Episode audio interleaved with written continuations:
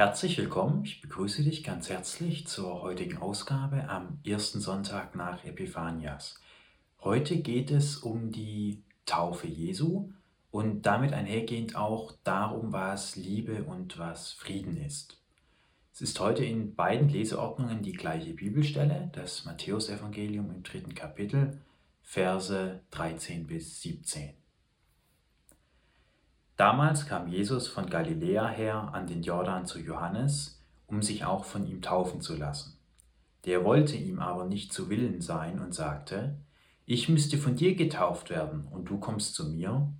Doch Jesus gab ihm zur Antwort, lass es für diesmal geschehen, denn so gebührt es uns, alle Gerechtigkeit zu erfüllen. Da gab Johannes ihm nach. Als Jesus aber getauft und soeben aus dem Wasser gestiegen war, siehe, da taten sich ihm die Himmel auf, und er sah den Geist Gottes wie eine Taube herabschweben, auf ihn kommen. Und siehe, eine Stimme erscholl aus den Himmeln, dieser ist mein geliebter Sohn, an dem ich wohlgefallen habe. Wir haben hier am Anfang sehr spannenderweise die Tatsache, dass Johannes sich nicht würdig fühlt. Er meint, eher müsste ich von Jesus getauft werden. Also ich bin nicht würdig im Gegensatz zu einem anderen, der mehr würdig ist als ich. Der erste spannende Punkt. Und dann sehen wir, dass Jesus getauft wird und wir haben dieses Friedenssymbol, die Taube, die Taube und die Stimme des Herrn, dies ist mein geliebter Sohn. In der Welt wird der Liebesbegriff oft so gedacht, dass er zu etwas Besonderem sich hinbewegt. Also ich liebe Mensch XY, meine Freundin, mein Freund, wie auch immer, für Eigenschaft so und so. Also ich liebe meinen Freund oder meine Freundin. Ich liebe aber nicht unbedingt den Bettler am Straßenrand oder den Politiker oder meinen Chef, sondern Liebe hat etwas, hat das Element der Besonderung in sich. Es geht immer darum, etwas ist besonders im Vergleich zu etwas anderem, was nicht besonders ist. So wird weltliche Liebe gedacht. Und damit einhergeht natürlich auch der, der Leistungsbegriff, weil damit ich überhaupt liebenswert bin, muss ich besonders sein, besonders gut aussehen, Wert auf mich legen, mich weiterentwickeln und so weiter und so fort. Und der göttliche Liebesbegriff ist meines Erachtens einschließend. Er hat kein ausschließendes Momentum. Und deswegen ist jeder der geliebte Sohn Gottes. Jesus ist nicht besser als Johannes oder als sonst irgendwer. Und das sagt Jesus auch. Johannes weigert sich erst, weil er sagt, ich bin zu schlecht, ich bin unwürdig im Gegensatz zu dir, lieber Jesus. Und Jesus sagt, mach es und lass die Gerechtigkeit geschehen, also den Willen Gottes. Es gibt meines Erachtens auch eine begriffliche Herleitung, warum Gott ein Gott der Liebe ist und nicht ein Gott des Hasses und warum die Liebe im göttlich-himmlischen Sinne allumfassend ist und keine Besonderung kennt. Es gibt meines Erachtens nur zwei grundlegende Emotionen. Es gibt die des Ausschließens, die etwas ausgrenzen, und die, die alles einschließen.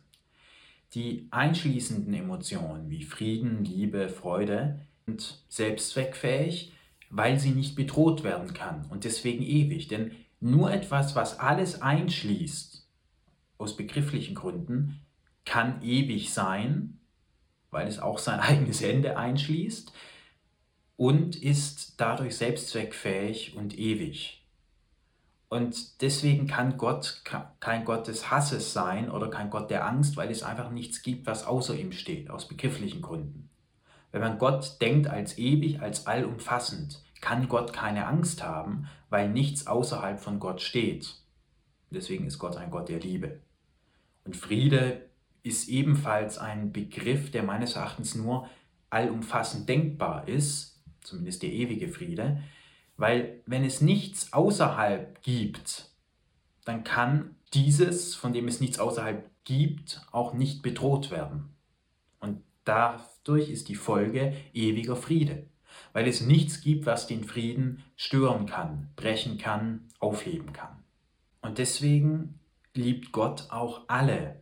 Und der Satz, dieser ist mein geliebter Sohn im Sinne von nur Jesus, Johannes, Kai und Markus nicht oder wie auch immer, ist deswegen menschlicher, weltlicher Eintrag, weil Gott aus begrifflichen Gründen allumfassend ist. Was aber alles umfasst, kann nichts ausschließen.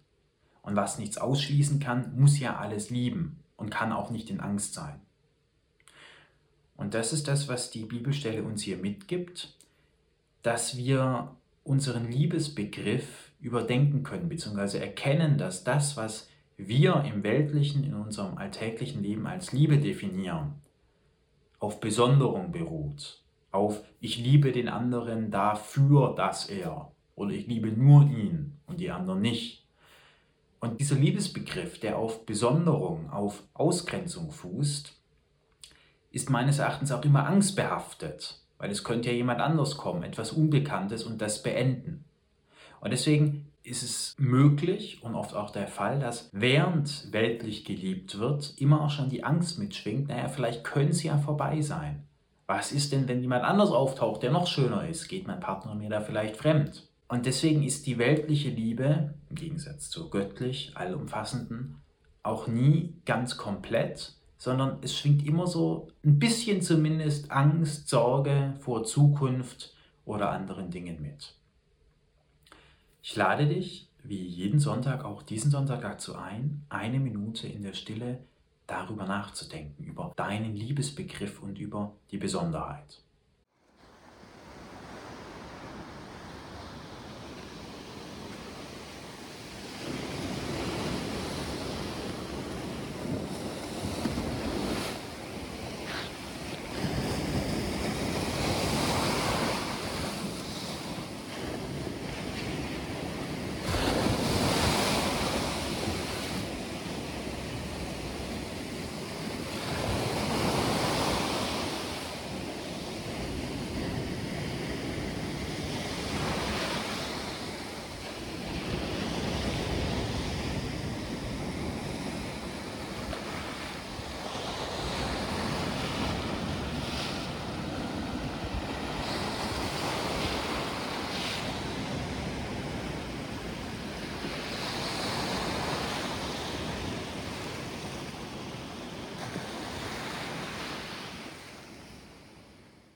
Ich bedanke mich ganz herzlich für dein Zuhören, wünsche dir für die folgende Woche viel Ruhe, inneren Frieden und hoffe, dir gelingt es, über Besonderheit und über den ewigen Frieden nachzudenken.